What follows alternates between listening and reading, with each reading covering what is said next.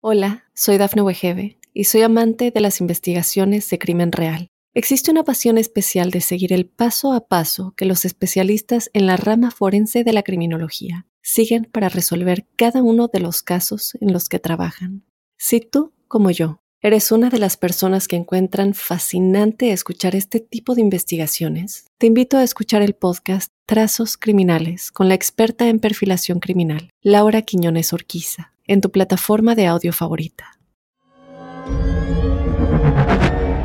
Bienvenidos amigos a este el primer podcast del Plan Cósmico.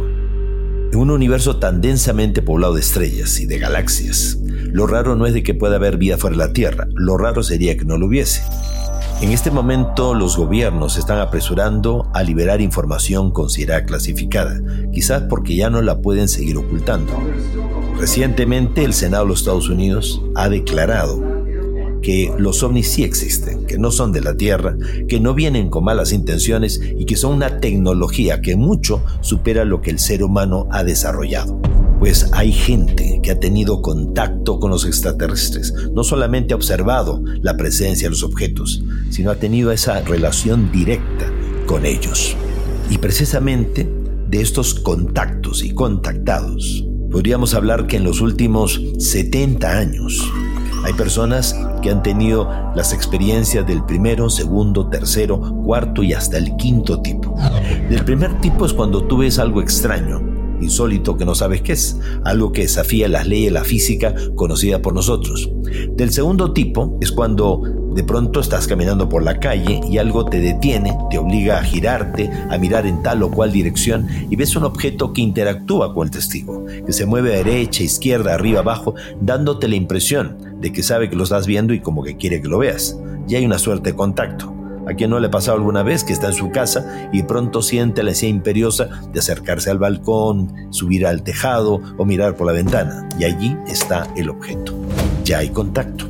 Del tercer tipo, estás de pronto durmiendo en tu casa y sientes una presencia. Abres los ojos, te despiertas y ves de pronto al pie de la cama uno o más seres luminosos.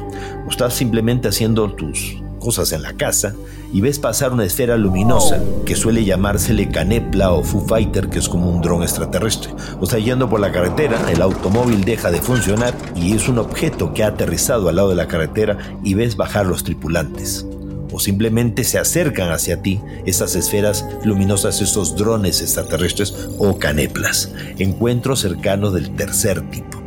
Del cuarto tipo es cuando ellos te invitan a subir al interior de la nave. Lo que ocurre es que la mente humana tiene mecanismo de bloqueo que hace que uno olvide experiencias traumáticas y uno no recuerda conscientemente que fue invitado. Y esto podría llevar a pensar de que estamos siendo abducidos, secuestrados, llevados contra nuestra voluntad. Pero Normalmente no es así, simplemente es que te invitan a vivir la experiencia y después no lo recuerdas. Y en algún momento ocurrirá alguna situación que funcionará como un detonador que traerá al consciente la experiencia que tuviste. Durante las experiencias del cuarto tipo, ellos te llevan al interior de la nave. Puede ser de que hagan un examen médico, de hecho no te van a cobrar la consulta, pero no pretenden ellos de ninguna manera manipularnos o tratarnos como si fuéramos animales de laboratorio. Simplemente están haciendo un seguimiento de la evolución de la humanidad y los procesos que nosotros estamos viviendo. Suele venir todo esto acompañado de una explicación. Te muestran en pantalla de dónde vienen, Em, qué es lo que pretenden, pero todo eso de alguna manera queda guardado pues a un nivel inconsciente. Vuelves a, la realidad cotidiana y sí sientes de que algo pasó, pero no estás consciente de que fue.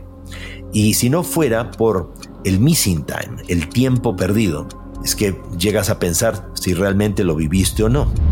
Tú pensaste que saliste a caminar 15 minutos a media hora y de pronto hace cuatro horas que nadie te veía. Los encuentros cercanos del quinto tipo es cuando ellos te invitan a acompañarlos fuera de aquí. Hay relatos a lo largo de toda la historia, hasta de tiempos bíblicos, de personas que han sido convocadas, invitadas a, acompañarles a ellos y algunos no han regresado, como es el caso de Enoch y Elías. No solamente personas de forma individual, sino hasta grupos de forma colectiva han vivido las experiencias de estos cinco tipos Y la ventaja de vivir la experiencia de forma colectiva es que después podemos constatar, confrontar unos con otros, pues cómo fue la experiencia, qué fue lo que tú recuerdas o qué fue lo que nos transmitieron o quisieron compartir con nosotros. En los contactos no es solamente el hecho de saludarnos y hacernos sentir bien, ¿no? Este, mira, nosotros estamos viniendo de otros mundos ya y es una alegría el hecho de compartir con ustedes. Generalmente hay toda una misión, toda una labor, todo un objetivo por el cual estos seres están queriendo contactarse con la humanidad. Y reitero, el contacto no es de ahora, sino es a lo largo de toda nuestra historia. Con el tiempo vamos a entender de que los seres humanos de la Tierra somos el resultado de más de un experimento genético extraterrestre, pero no rata de laboratorio, sino algo así como bebé de probeta. Y nuestro mundo no es una granja para ellos, sino una especie de casa cuna o un jardín de infantes donde ellos estarían tratando de innovar una forma de educación diferente que les permita con el tiempo aprender o recordar cosas que ellos han olvidado o han descuidado. A lo largo de nuestra historia ha habido hibridación y mestizaje.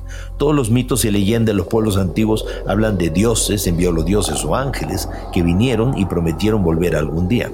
También ha habido naufragios estelares, colonizaje extraterrestre y hasta deportación de extraterrestres a nuestro mundo.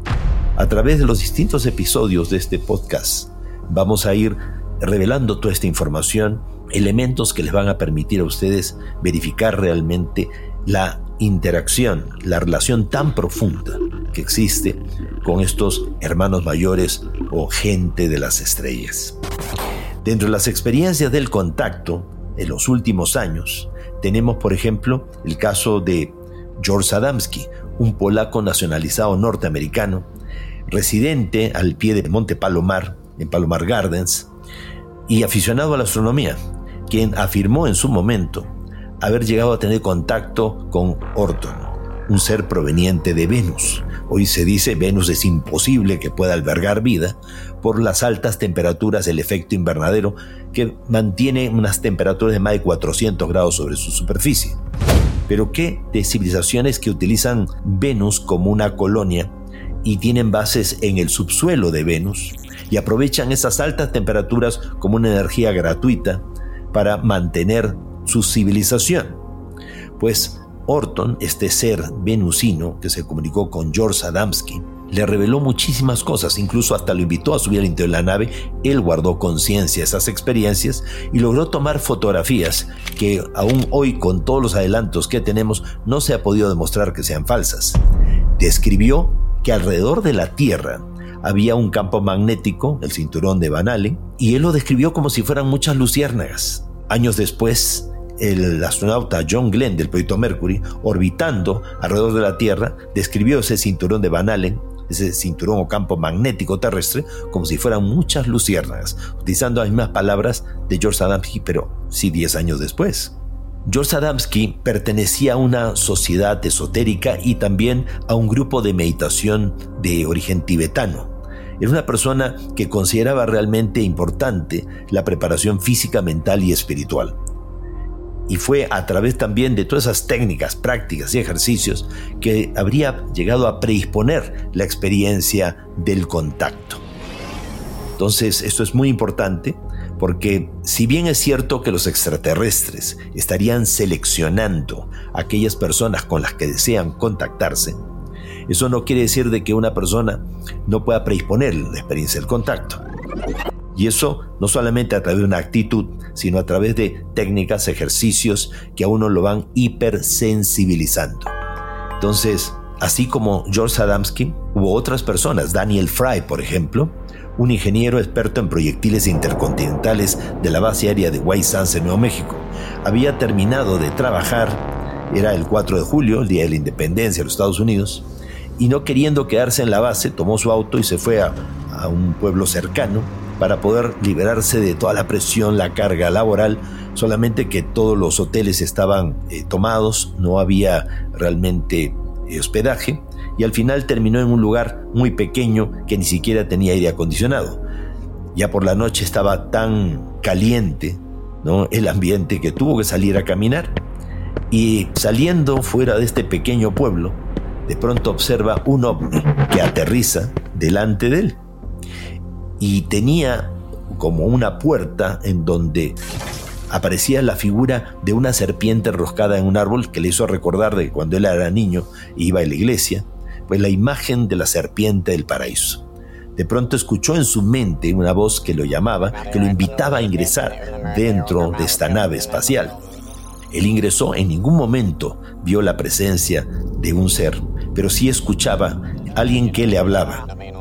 Y este ser dijo llamarse Alan y que él estaba siendo escogido para que sirviera de un enlace realmente con su gobierno, con la humanidad y a un nivel científico, porque él es un científico, un ingeniero, por la preocupación que los extraterrestres tenían no solamente de eh, cómo estábamos ejercitando, utilizando la energía nuclear, sino el peligro potencial realmente para nosotros y para todo nuestro entorno.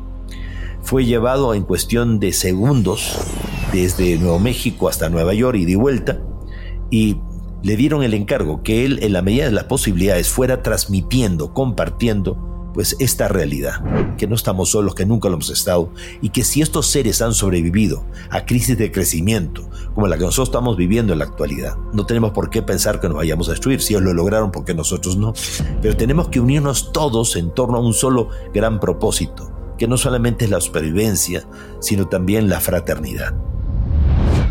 Hola, soy Dafne Wegebe y soy amante de las investigaciones de crimen real. Existe una pasión especial de seguir el paso a paso que los especialistas en la rama forense de la criminología siguen para resolver cada uno de los casos en los que trabajan. Si tú, como yo, eres una de las personas que encuentran fascinante escuchar este tipo de investigaciones, te invito a escuchar el podcast Trazos Criminales con la experta en perfilación criminal, Laura Quiñones Orquiza, en tu plataforma de audio favorita.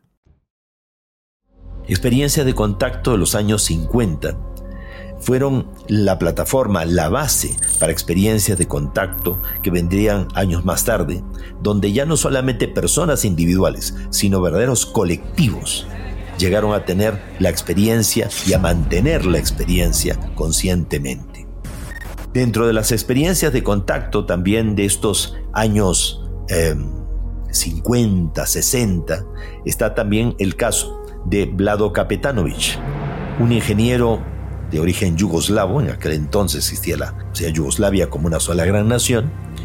Él vivía en el Perú y en los años 60 él estaba a cargo de una hidroeléctrica en la zona central del Perú. Y los obreros le llaman la atención y le dicen, ingeniero, mire, y en dirección hacia un pueblo relativamente cercano a la hidroeléctrica, ve unos objetos aterrizando. Y inmediatamente don Vlado Kapetanovich pregunta, ¿y qué son esos objetos? Y le dicen son los apus, son los, eh, los seres del cielo que descienden en lo alto de las montañas y cada cierto tiempo bajan a estas eh, poblaciones de la cordillera de los Andes, donde eh, no hay postas médicas, no hay médicos que atiendan a la gente campesina, y ellos hacen este tratamiento, esta ayuda directa. El ingeniero no lo podía creer, escéptico, acompañó al capataz de la hidroeléctrica, se fueron al poblado y llegaron a ver el objeto aterrizado y a las personas haciendo cola para entrar, subir en el interior de la nave y recibir esta atención médica. Entonces allí él se dio cuenta no solamente que hay vida extraterrestre y mucho más avanzada que nosotros, que no son mejores que nosotros, que están en un diferente momento de evolución. Es como el hermano mayor que está en la universidad, no es mejor que tú porque estés en el kinder o en la primaria. Y estos seres también contactaron con Vlado Kapetanovich y le dijeron que provenían de un planeta llamado Apu y que están llegando a la Tierra desde tiempos inmemoriales observando el proceso de la evolución del ser humano. Tenemos en los años 70 pues el libro que escribió Josip Ibrahim. Josip Ibrahim, el seudónimo del señor José Rociano Holder, él escribe un libro basado en las experiencias de un diplomático dominicano. Justo hacer de que a fines de los años 60, este diplomático dominicano en el Perú iba por la carretera, su auto dejó de funcionar. Y en ese momento, pues él sale del automóvil y ve a un objeto que ha aterrizado al lado y se acerca hacia este objeto y ve bajar a unas personas de apariencia humanoide con trajes brillantes y él captó en su mente que le decían que venían de una luna llamada Ganímedes, de Júpiter, y que él por ser un diplomático, pues estaba haciendo un enlace interesante para transmitir un mensaje a la humanidad que estaban preocupados realmente por el futuro planetario, de cómo la humanidad estaba encaminando sus descubrimientos científicos, cómo estaba haciendo nuestra relación con el medio ambiente, y solicitaban su ayuda para que él como diplomático transmitiera de alguna manera este mensaje de preocupación. Él dijo que sí, sí, que los iba, eh, él iba a ser vocero de todo esto, cosa que nunca hizo. Y ya por el año 70 estaba siendo cambiado y retirado del Perú y necesitaba contarles a alguien pues esta experiencia que él había tenido. Entonces, él supo de que don Carlos Paz García Corrochano, mi padre, asesor científico de la Fuerza Aérea del Perú, pues investigaba el tema ovni de los años 50. Fue a buscarlo y le contó la experiencia. Mi padre reunió un grupo de militares y lo escucharon a este diplomático que al principio solamente quería contarle a mi papá. Él contó la experiencia, la vivencia, no era demasiado tampoco extensa, y entre las personas que estaban allí estaba don José Rociano Holder, quien le dijo a mi padre después, mira, esta experiencia es muy interesante y valdría la pena contarla, darla a conocer este, a través de un libro. Mi padre dijo, sí, pero nos hemos comprometido con el diplomático que para nada vamos a mencionar su nombre ni las condiciones de su contacto. Entonces, José Rociano termina publicando, a manera de una novela, pues el relato que en algo menciona la experiencia de este diplomático, pero el resto toda la formación y preparación esotérica como Cruz, como espiritista que tenía pues esta persona tan interesante como era José Rociano Holder. En el año 72 el libro sale como un bestseller, realmente impactó, como si la gente realmente estuviera pendiente o necesitada de escuchar un mensaje que fuera como un campanazo que los hiciera reaccionar. En ese año coincide también con el surgimiento de la experiencia de Enrique Castillo Rincón, un ingeniero costarricense que tenía vínculos comerciales, negocios tanto en Venezuela como en Colombia. En Venezuela tenía un socio llamado Cyril Weiss, un señor rubio que se decía ser suizo, y en Colombia, pues tenía una reunión con un grupo de empresarios, fue donde ellos, y una vez que terminó la reunión, pudieron realmente ponerse de acuerdo con respecto a las empresas y, a las gestiones que iban a hacer, estos empresarios le dijeron, ¿y ahora qué vas a hacer esta noche, Enrique? Dice, no, ya me voy al, al, hotel a descansar. ¿Por qué no te quedas? Vamos a tener una reunión muy interesante con una contactada mexicana. Con una contactada, ¿con quiénes? Con extraterrestres. Eh, por favor, todos ustedes son ingenieros, todos ustedes son profesionales. ¿Cómo pueden estar creyendo esas cosas? Si es que Karenka, discípula de una gran contactada tan mexicana llamada Marla, ha tenido contacto directo con los extraterrestres y viene a compartirnos con nosotros pues unos mensajes. Ya por pura curiosidad, Enrique Castillo Rincón se quedó y escuchó a esta interesante y muy guapa mujer que a la vez también era cantante de ópera. Y ella les dijo a todos los allí reunidos que había canalizado un mensaje en el cual una nave extraterrestre iba a aparecer en La Calera, esto es a espaldas de Bogotá, detrás de las montañas de Montserrat, donde hay un santuario a la Virgen. Convencieron a Enrique Castillo Rincón de acompañarlos, fueron todos, tuvieron largas horas de la noche pasando un frío tremendo, el hombre de tierra caliente, se imaginan lo desesperado que estaba, y ya cuando pues pensaba que la noche iba a terminar sin ninguna experiencia, aparece el ovni, el ovni aterriza. Enrique Castillo Rincón pues por su misma curiosidad científica se acercó al objeto y vio bajar del interior del aparato a dos seres vestidos con trajes brillantes y le pareció reconocer a uno de ellos como su socio comercial en Caracas, Venezuela, Cyril Weiss. Y no pudiendo contenerse le dijo, Cyril, ¿eres tú?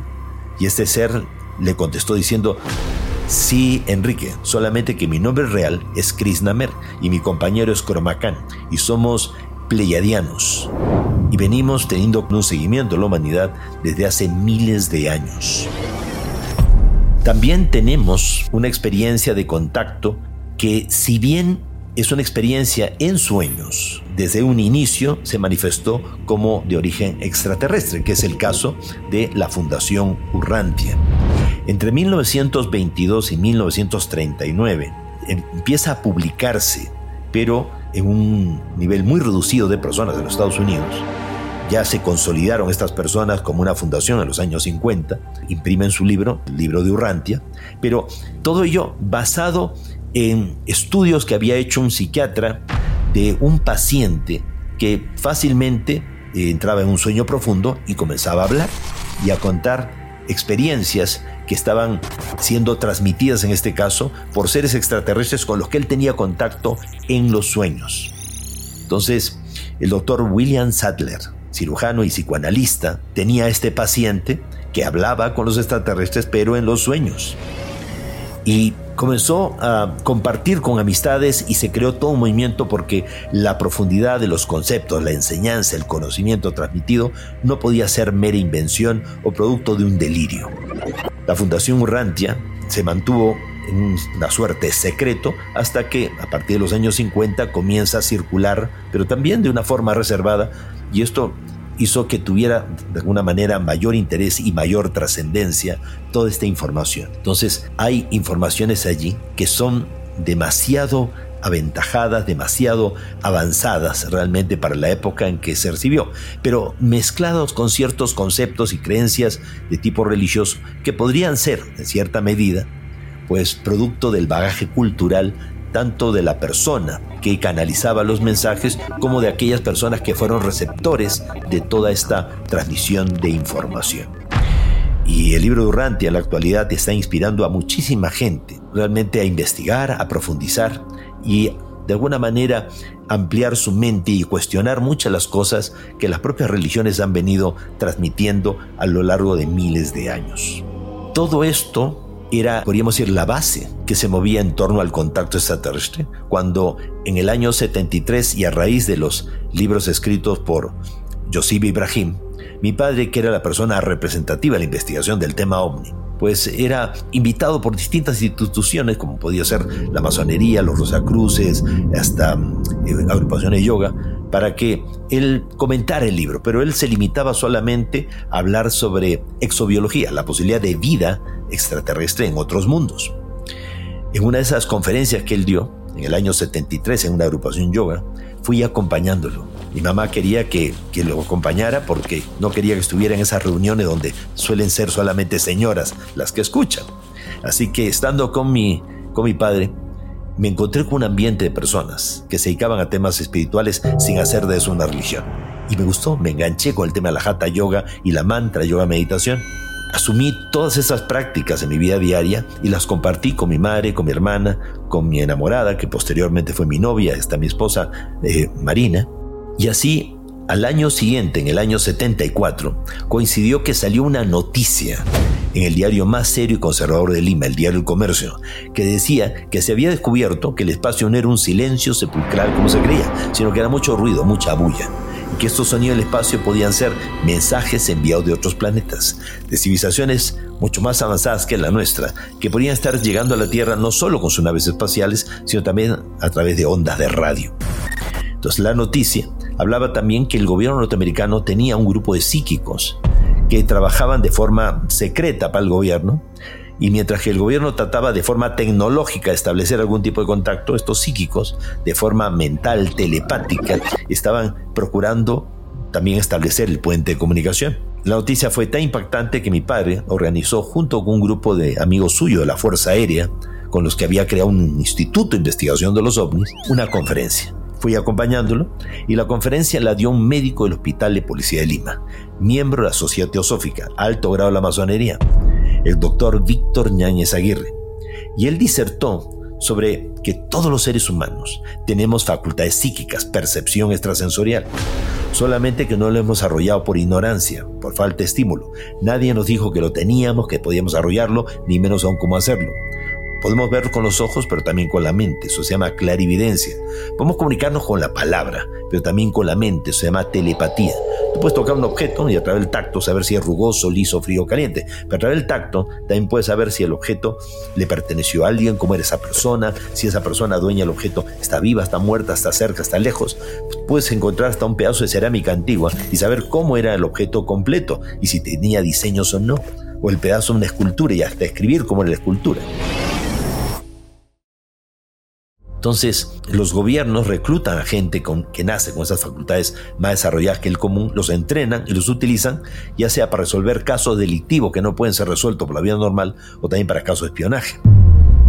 Planteó este médico en la conferencia que los extraterrestres podrían estar intentando comunicarse con la humanidad a través de la telepatía no solamente llegando con sus naves, no solamente eh, a través de los sueños, que los sueños también, refirió el doctor, podrían ser eh, una experiencia real en otra dimensión, no ser meramente imaginación o afloramiento del subconsciente. Planteaba que la telepatía era un buen puente de comunicación y de contacto. Fue así que hizo algunos ejercicios de telepatía y entre todos los presentes, eh, reitero, quedé fascinado y de regreso a la casa le conté a mi madre y a mi hermana de lo que se había hablado e intentamos como jugando recibir un mensaje extraterrestre. Lo que había entendido a través de lo que el médico había contado es que la telepatía funciona como transmisión de pensamiento a distancia. Uno recibe la onda mental y el cerebro automáticamente decodifica e interpreta y tú captas como si estuvieran hablando. Pero generalmente son como ideas también. Entonces me imaginaba que si uno piensa en una casa, pues lo que te va a venir la, la imagen a la mente es una casita tipo de techo a dos aguas, aunque no sea así en las casas que hay por tu barrio. Que si pensábamos de pronto en pagar algo, tendría la imagen de dinero. Si teníamos que darle prioridad a un pago, como por ejemplo de la luz, aparecía un foco de luz. Entonces, ir uniendo esas ideas, esos, esas imágenes, no hay que pagar el recibo de luz de la casa, una cosa por el estilo. No me imaginaba que pudiera venir de otra forma los mensajes. Pues la noche del 22 de enero del año 74, con mi madre y mi hermana, intentamos como jugando recibir un mensaje. Estábamos eh, poniendo en práctica los cuatro pasos básicos, tanto que se usan en la meditación y que al final resultaron siendo imprescindibles en la experiencia del contacto extraterrestre. Respirar, relajarse, concentrarse y meditar. Respirar para concentrar la mayor cantidad de energía posible, para poder eh, enviar esa energía por todo el cuerpo y relajarlo, eliminar la tensión y dirigir la atención del cuerpo hacia la mente. Para luego concentrarnos, o sea, poner orden al caos mental, pensamos muchas cosas a la vez y a todas tratamos de dar solución al mismo tiempo. Entonces, la concentración no solamente es poner orden a tus pensamientos, sino poco a poco reconocer cuándo las ideas que tienes en tu mente son tuyas y cuándo no lo son. Y cuando uno llega a pensar una sola cosa a la vez, podemos ser capaces ya de erradicar ese pensamiento, dejar la mente en blanco. Y es en ese estado de aquietamiento y silencio empieza nuestra meditación. Meditar es estar a solas y en silencio con uno mismo. Hola, soy Dafne Wegebe y soy amante de las investigaciones de crimen real. Existe una pasión especial de seguir el paso a paso que los especialistas en la rama forense de la criminología siguen para resolver cada uno de los casos en los que trabajan. Si tú, como yo, ¿Eres una de las personas que encuentran fascinante escuchar este tipo de investigaciones? Te invito a escuchar el podcast Trazos Criminales con la experta en perfilación criminal, Laura Quiñones Orquiza, en tu plataforma de audio favorita. Es no pensar, es liberar la mente de todo pensamiento. Entonces hicimos los cuatro pasos básicos, respirar, relajarse, concentrarse y meditar. Y en plena meditación en mi mente me vino la imagen de unos ojos marcadamente oblicuos que me miraban, como si fuera un patrón de sintonía que me advertía que el contacto estaba a las puertas. Y sentí la necesidad imperiosa, compulsiva, de agarrar lápiz y papel, abrir los ojos naturalmente, y relajé mi mano sobre el papel, tratando de escribir lo que estaba como sintiendo, escuchando, visualizando, imaginando, y de pronto fueron impulsos por hacer trazos desordenados, cuando traté de controlarlo, ya comencé a escribir a gran velocidad. Y una vez que leí el supuesto mensaje, decía, sala de hogar buena para hacer la comunicación. Me llamo Oxal, soy de Morlen. Ustedes le llaman Ganímedes, una de las de Júpiter. Podemos tener contacto con ustedes, pronto nos verán. Pensé de inmediato, que era producto de la sugestión, del ambiente familiar, de las influencias.